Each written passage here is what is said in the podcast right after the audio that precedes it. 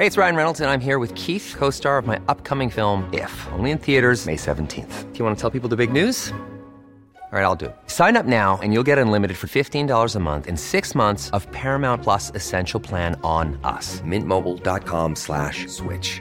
Upfront payment of $45 equivalent to $15 per month. Unlimited over 40 gigabytes per month. Face lower speeds. Videos at 480p. Active Mint customers by 531.24 get six months of Paramount Plus Essential Plan. Auto renews after six months. Offer ends May 31st, 2024. Separate Paramount Plus registration required. Terms and conditions apply if rated PG.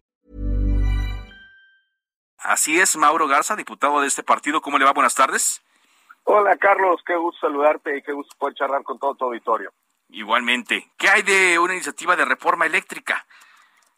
Ah, lo que nosotros eh, eh, hemos venido planteando es que es importante, como todo, como se hace en cualquier empresa, como se hace en cualquier organización, pues estar evaluando eh, qué cuestiones se pueden mejorar, qué cuestiones se pueden sustituir, qué cuestiones se tienen que revisar y donde nosotros hemos sido muy puntuales que no vemos la necesidad de que se haga una reforma a la Constitución. Muchos de los puntos que plantea pues, eh, los diputados de Morena o los diputados del Verde, pues se pudieran hacer perfectamente las modificaciones sin tener la necesidad de hacer una reforma a la Constitución que a todas luces pues, pudiera tener sanciones internacionales. No lo decimos nada más nosotros. Está muy claro que ya han hablado los especialistas que unas modificaciones nos pudieran costar como país arriba de 85 mil millones de dólares hasta 130 mil millones de dólares. Ya hemos hablado que también, y, yo lo he cuestionado, esta semana me tocó participar y estaban ahí integrantes de la Comisión Federal de Electricidad, eh, cuando yo hablaba de, de las energías limpias, del incremento del combustóleo, pues simple y sencillamente no tienen respuestas. Hace dos semanas también cuestionaba a Manuel Barlet porque está muy claro una cuestión, y a nosotros nos gusta hablar con datos. El incremento en la producción de Pemex, ahí está, ahí se demuestra, y ha tenido un incremento de más del 30% en la producción de combustible. El principal comprador de combustible se llama Comisión Federal de Electricidad. A nivel mundial está demostrado que el, consumo del combustible tiene un daño a la salud muy claro y muy puntual por los, el efecto invernadero que esto provoca, y ya lo vimos con la calidad del aire en Salamanca, ya lo vimos con la calidad del aire en la zona metropolitana de, la Ciudad de México, por la planta de Tula, por la planta de Salamanca, por las emisiones, que se ha tenido que declarar emergencia sanitaria. Entonces, los especialistas hablan por el tema que vienen del despacho de las energías eléctricas, que de aprobarse eh, esta reforma se incrementaría en un 800 a un 1100% el consumo del combustorio, lo cual pues obviamente tiene serios daños a la salud y también de esto no se está hablando. Nosotros preguntamos, hoy ¿cuánto sería el incremento que se tendría? Y no hay respuestas. Y lo que nosotros sí estamos planteando es, oye, pues nuestro país tiene una gran eh, capacidad de, tener producción de energía eléctrica eh, eh, con energías renovables, con energías limpias. Además, tenemos un acuerdo que es lo mismo que están haciendo en otros países de poder reducir las emisiones, de poder reducir el consumo de energías fósiles y poder eh, transitar hacia energías limpias. Tenemos un acuerdo de llegar al 35% en el 2024 con estas energías que no lo vamos a cumplir y de aprobarse esta reforma estaríamos también disminuyendo. Son algunos de los puntos que hemos puesto sobre la mesa que, que, necesitamos que se dialoguen, que necesitamos que se platiquen y que pues, simple y sencillamente pues no hemos encontrado respuesta parte del grupo de Morena, donde ellos tienen muy claro pues que les mandaron una instrucción, como ha sido toda esta legislatura, que ellos tienen que cumplir sin hacer ninguna modificación. Ahora, pareciera que ya, ya dan por un hecho que sí se va a discutir en este periodo, eh, Mauro. ¿Cuál sería el posicionamiento de la bancada de Movimiento Naranjas? ¿Que se discuta ya en, el, en este periodo ordinario? ver, si, si ellos la quieren discutir, pues obviamente se tendría que discutir a la verdad, porque esto está generando incertidumbre, esto está generando que no lleguen inversiones a nuestro país.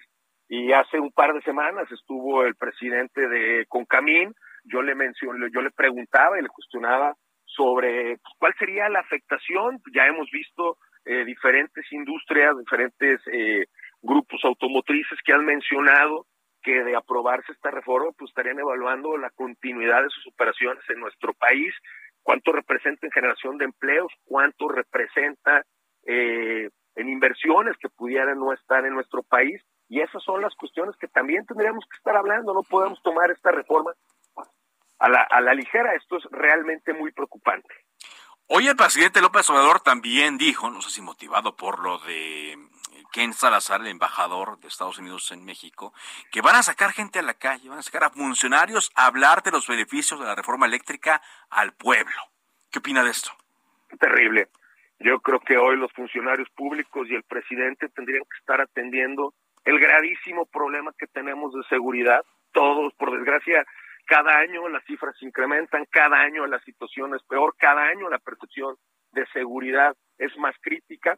Tendríamos que estar hablando de salud. Nosotros esta semana hemos mencionado cifras que son impresionantes y hoy con motivo del Día Internacional contra la lucha del cáncer es inadmisible sigamos teniendo niños y niñas sin medicamentos, que el 96% de las clínicas no tengan sus cuadros completos de abastecimiento de medicinas. Hoy seguimos con el, tema del COVID, que ahí están las cifras todos los días, parece que ya lo hemos normalizado, pero por desgracia, pues las cifras de fallecimientos se siguen incrementando.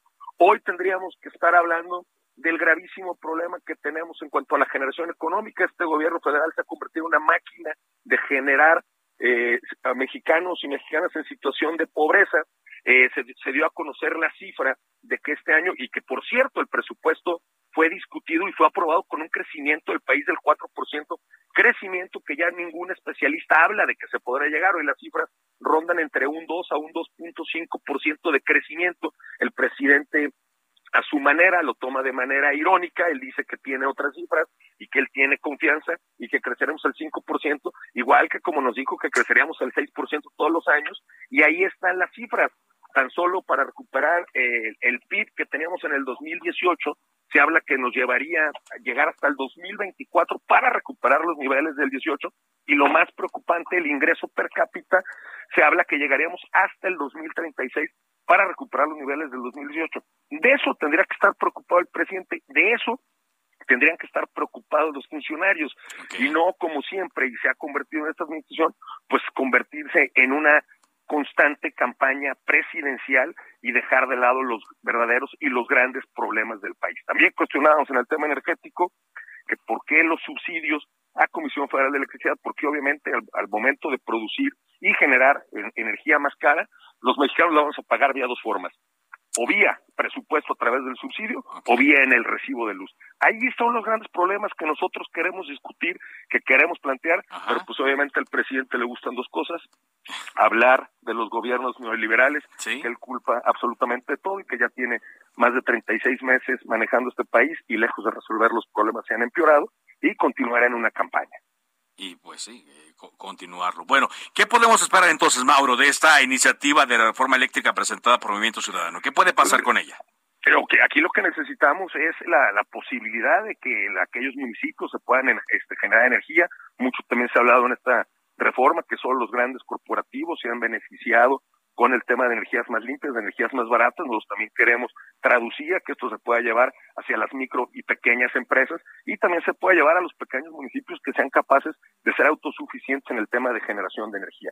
Es ahí los puntos que estamos planteando y obviamente pues poder seguir este aportando, creo que todos en el discurso hablamos de la necesidad de cuidar el medio ambiente, pues que esto no se quede en, un discurso hueco, simple y sencillamente que se pueda traducir en acciones, acciones concretas que se puedan realizar desde lo local para que tengan un impacto en lo nacional.